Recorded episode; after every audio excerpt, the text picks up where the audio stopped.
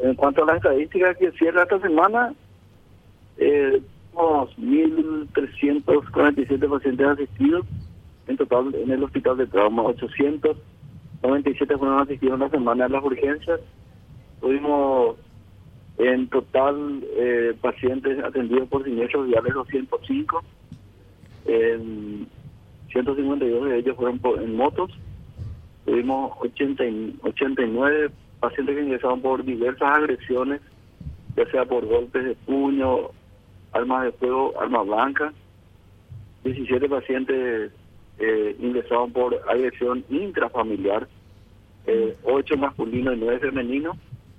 Tenemos lesión por petardo en la semana, eh, números, el número de 6, eh, va la perdida menos 0. Tuvimos ingreso por intoxicaciones diversas, ya sea alimentaria o, o eh, también por órganos fosforados, tuvimos 22.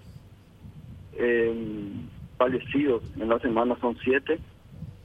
Eh, cirugías en total, este, tuvimos 180 cirugías entre urgencias y programadas eh, ese más o menos es cerrando el, la semana. Ahora, yéndonos directamente a lo que fue el jueves 24 y el viernes 25, 277 pacientes asistimos en, en la urgencia. En comparación con el año pasado, que fue 285, tuvimos 51 pacientes asistidos por eh, víctimas de siniestros en tránsito y el año pasado tuvimos 58.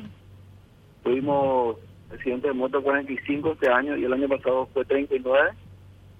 Eh, la víctima por petardo, comparando, el año pasado fue de 8 y este año tuvimos 5 eh, en total.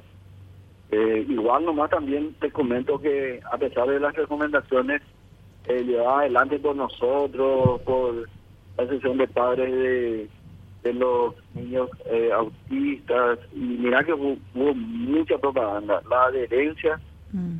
Igual no fue la esperada, pero si tuvimos nuevamente tres niños, uno de, de, ocho años, que provino de Mariano Roque Alonso, que había ingresado en la noche del 24 con eh, lesión en los pulpejos de los dedos índice medio y pulgar de la mano derecha eh, por expresión de cebollón. Ingresó otro paciente ya la madrugada del 25, de 12 años, proveniente de Villaliza, con lesión eh, en el cuero cabelludo, ahí a nivel de la oreja del lado derecho, explosión en un 12 por 1. Ingresó también otro pequeño de 12 años eh, que eh, tuvo una lesión por cebollón y una amputación de la falange distal del dedo índice de la mano derecha.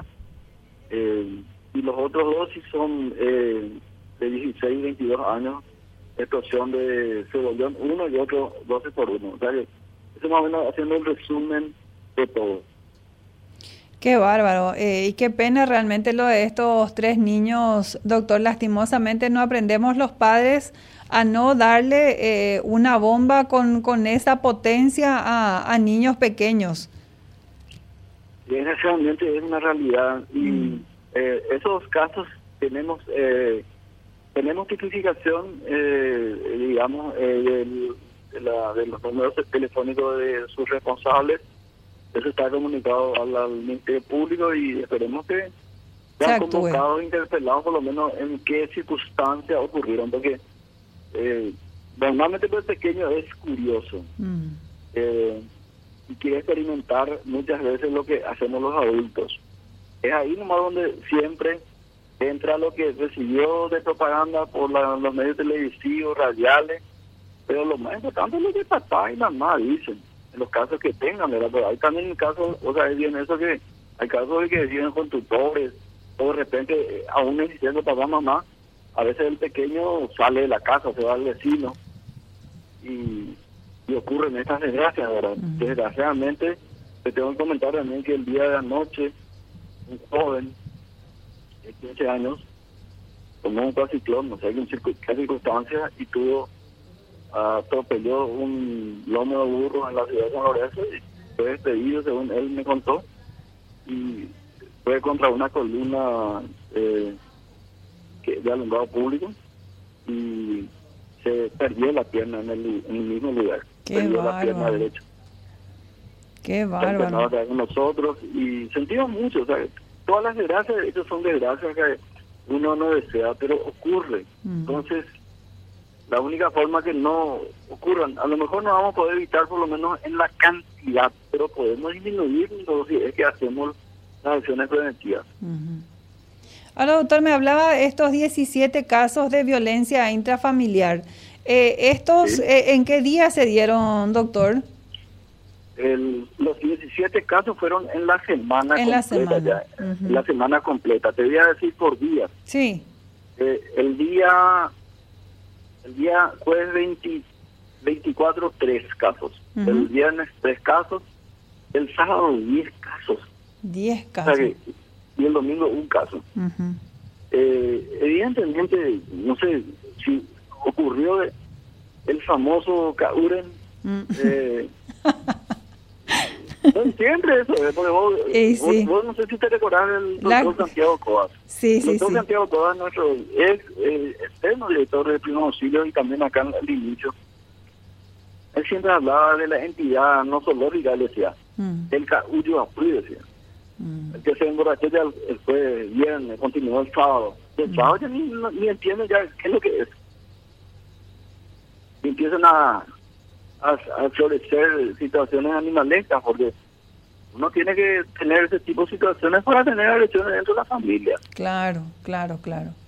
Qué bárbaro. Diez casos solamente el sábado. ¿Y con qué heridas entraron las personas, doctor?